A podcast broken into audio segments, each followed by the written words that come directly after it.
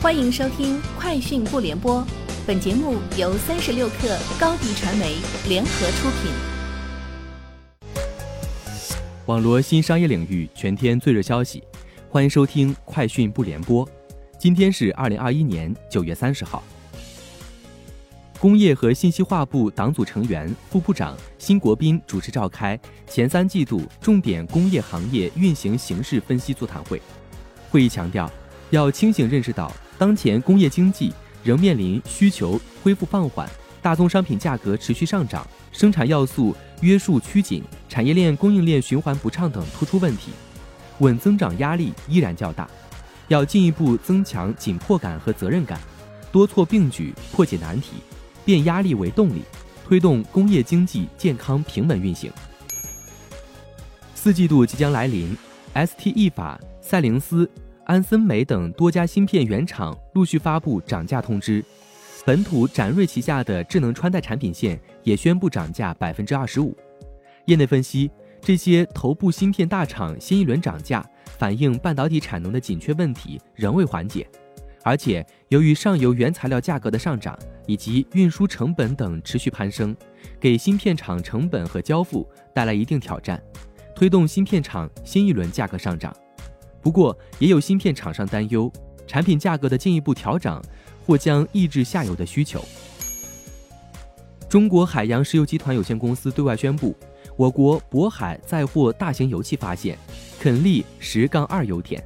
经自然资源部审定，原油探明地质储量超过一亿吨，进一步夯实了我国海上油气资源储量基础，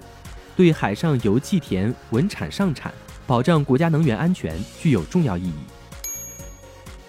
爱彼迎中国总裁彭涛离任，首席运营官肖锦红将继续全面负责爱彼迎中国业务的日常运营和管理，并向爱彼迎联合创始人、首席战略官兼中国区主席百思齐汇报。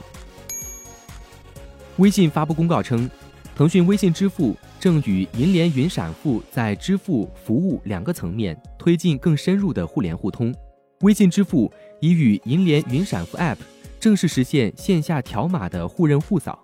用户可于全国省会城市通过云闪付 App 扫描微信二维码完成支付。此外，云闪付 App 全面支持 Q 币、QQ 音乐和腾讯视频的充值服务。华为官方消息称，根据公司轮值董事长制度，二零二一年十月一号至二零二二年三月三十一号期间，由郭平当值轮值董事长。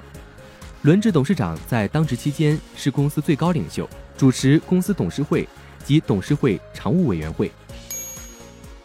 苹果六十二岁的财务主管加里·维普勒，公司两千亿美元资金的监管人，在为苹果工作了三十五年后，已于近日从公司光荣退休。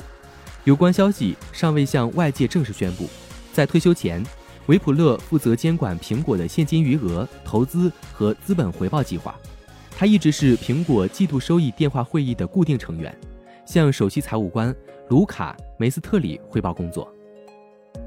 以上就是今天节目的全部内容，祝各位国庆节快乐，节后见。